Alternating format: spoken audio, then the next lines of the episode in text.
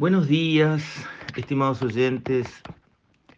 Me gustaría referirme hoy, una mirada de largo plazo, a qué está pasando con la globalización, aquella línea de trabajo interpaíses, interempresas, que había cobrado tanta fuerza después del fracaso del multilateralismo, cuya última acción, digámoslo así, exitosa había sido la Ronda Uruguay del GATT, donde se negoció todos contra todos y se llegó a un acuerdo de todos contra todos en cuanto a acceso al mercado, en cuanto a tema aranceles para los productos del agro, en fin, hubo en la Ronda Uruguay del GATT, la Organización Mundial de Comercio logró un éxito no importa si fue muy pesado o no tan fuerte, pero sí un éxito en el multilateralismo.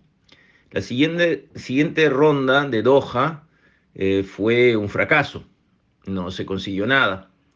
Y a partir de ahí el mundo cambió. Por un lado, empezaron a correr aceleradamente los acuerdos pico a pico, digamos, país a país, buscando los TLC, buscando cada cual defender su conveniencia y avanzar mano a mano con contrapartes que le resultaban interesantes, ya no esperando esas grandes negociaciones de 180 países contra 180 países, donde para llegar a acordar hay que tener el ok de todo el mundo.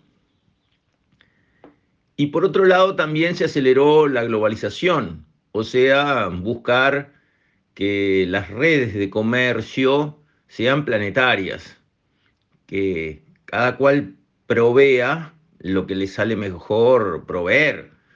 Y así ya no había nada prácticamente que fuera producido en un país solo, hablando un poco en la caricatura. Un auto ya no era un auto argentino o brasilero o alemán o americano. Ese auto tenía dentro partes, piezas de los orígenes más remotos. Lo mismo un celular tenía componentes, vaya a saber de cuántos lados. Y eso era la globalización que en sus inicios deslumbró, porque obviamente era eficiente. El que aportaba un componente a un producto final era porque era mejor haciendo ese componente que otros.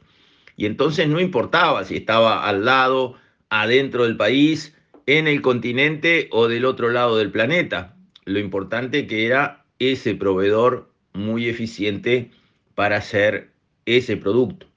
Y como la logística del mundo funcionaba bien, no importa si estaba en el otro lado del planeta, porque esos envíos llegaban en el día, al otro día, o eh, con una secuencia de arribos programada, conocida, segura y confiable. Por lo tanto, sabíamos cuándo íbamos a recibir las partidas de cada producto eh, de hoy hacia adelante de una manera segura. Todo eso cambió. Y el cambio es evidente. Cambió primero con la pandemia y después con la invasión absurda de Rusia a Ucrania. Cambió. Veamos, las reglas de juego ahora son otras. Y son otras que están haciendo pensar a los gobiernos y entender facetas de este proceso de la globalización que no se habían tenido en cuenta y que no estaban claras. Por ejemplo, no es lo mismo tener como contraparte un país donde rige la democracia, donde hay balances al poder, contrapesos, donde las instituciones son respetables, que un país que hace lo que se le canta por orden de una sola persona, caso Rusia.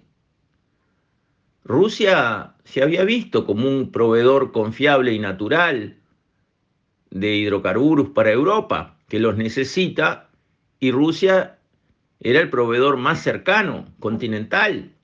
Llegaban esos hidrocarburos tan necesarios para Europa por gasoductos, oleoductos, o sea, caños que se tiraban en la tierra. ¿Qué manera de transportar más barata y segura puede haber?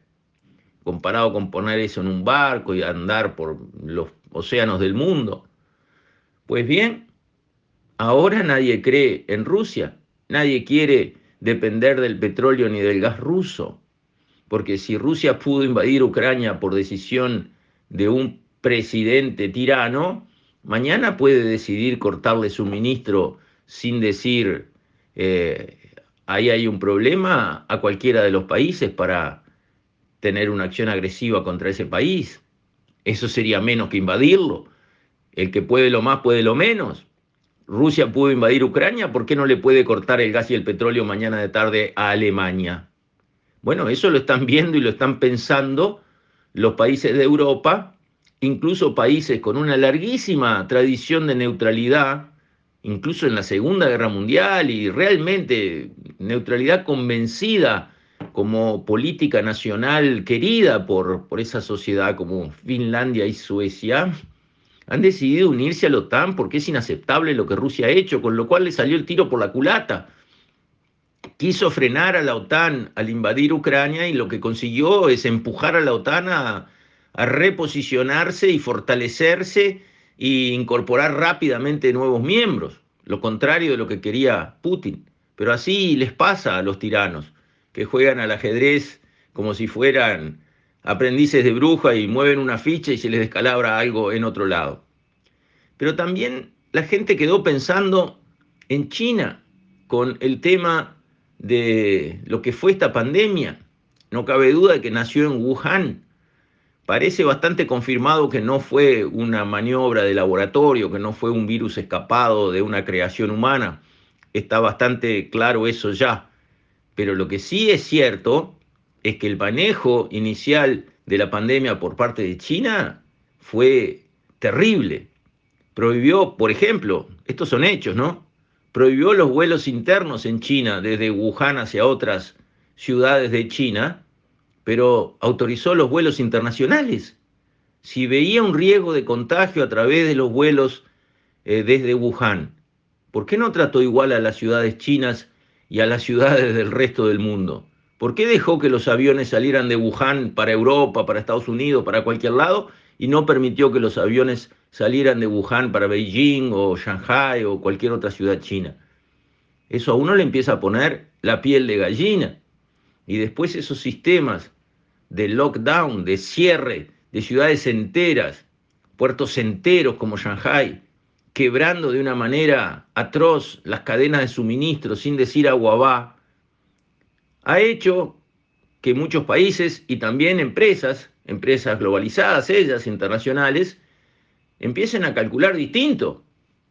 Porque también en el suministro como en las finanzas hay que evaluar costo y riesgo. El riesgo tiene que entrar en el análisis de dónde debo comprar y a qué precio debo comprar qué. Ahora, para una empresa americana, el proveedor americano de su mismo estado o del estado de al lado, que sí es un poco más caro que el proveedor chino, pero entrega seguro, entrega todos los días, está a distancia de camión de un día, etcétera, etcétera, etcétera, ya no luce tan poco competitivo como lucía antes contra los productos venidos de China, que de un día para el otro dejaron de venir. Entonces, la globalización va a seguir pero va a cambiar. Va a ser una globalización acotada, entre amigos, confiables. Occidente se está reagrupando. Europa, Estados Unidos, Inglaterra, algunos países serios, confiables del mundo, Australia, Nueva Zelanda, espero que Uruguay esté en ese grupo selecto, son países que van a trabajar entre sí. Y podrán comprarle o venderle coyunturalmente a otros países no confiables, por todo esto que estoy diciendo, como Rusia, como China, de repente un negocio puntual se podrá hacer. Sí, ¿por qué? Digamos, las cosas no quedan bloqueadas comercialmente con un gran muro que aísla, digamos, mercados. Pero aquello de interrelacionarnos todos, volvernos todos totalmente dependientes de todos, eso se terminó. Eso se terminó porque cuando terminen estas crisis, que parece que no terminan más, alguien va a hacer la cuenta de lo que costó tener del otro lado países que se manejaron como se manejaron. Lo que costó la pandemia y cómo fue manejada desde su inicio.